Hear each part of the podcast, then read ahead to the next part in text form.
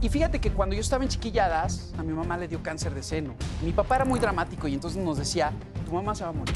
Y, y cuando empecé a llevar mis, mis demos y mis cassettes de la música que hacía, se burlaban de mí en las disqueras, los managers decían, vete con Carlinflas a contar chistes, aquí no. Me quedo sin dinero, sin banda, sin manager. La disquera me dice, te vamos a dar la carta de retiro porque ya no creemos en ti. Porque además estaba bebiendo mucho en esa época. Yo fumaba muchísimo, una cajetilla diaria y me estaba quedando sin voz. La gente no lo sabe, pero yo perdí la voz.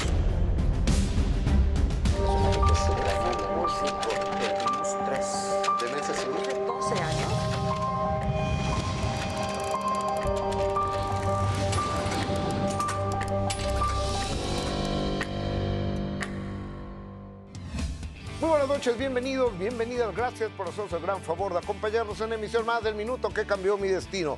De manera muy respetuosa los y las. Saludos, soy Gustavo Adolfo Infante.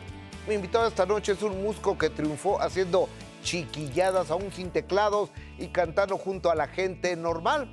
Pero tal vez la clave de su éxito es lo es que lo mismo entrega su voz a los corazones invencibles que cuando duele el amor.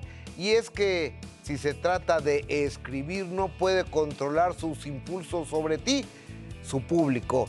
Pero estar tan cerquita de sus fans y ser tan transparente ha hecho que en más de una ocasión la tormenta del escándalo lo haya alcanzado y lo haya hecho preso de duras críticas. A pesar de ello, siempre hay lindas criaturas dispuestas a aplaudir cualquier nuevo éxito después de más de 30 años de carrera.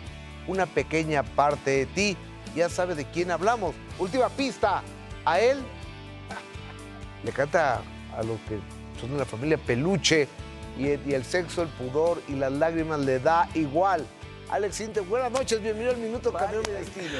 Qué gusto saludarte, Gus, y qué buena introducción a esta, esta plática contigo. Estoy muy contento de verte. Hace rato me acordaba que nos conocimos hace muchos años cuando eh, hacía yo, posteriorito a Chiquilladas, Sí, claro. y tenías tu, tú, tú eras un jovencito y estabas haciendo el mundo del espectáculo. Eh, para canal, Televisa. exactamente, para Canal 4 hace muchos años. Mi Alex, bienvenido a tu casa, muy buenas noches. ¿Cómo Gracias, estás? Gus. Y empezamos por el principio, ¿te parece? Claro, con todo gusto.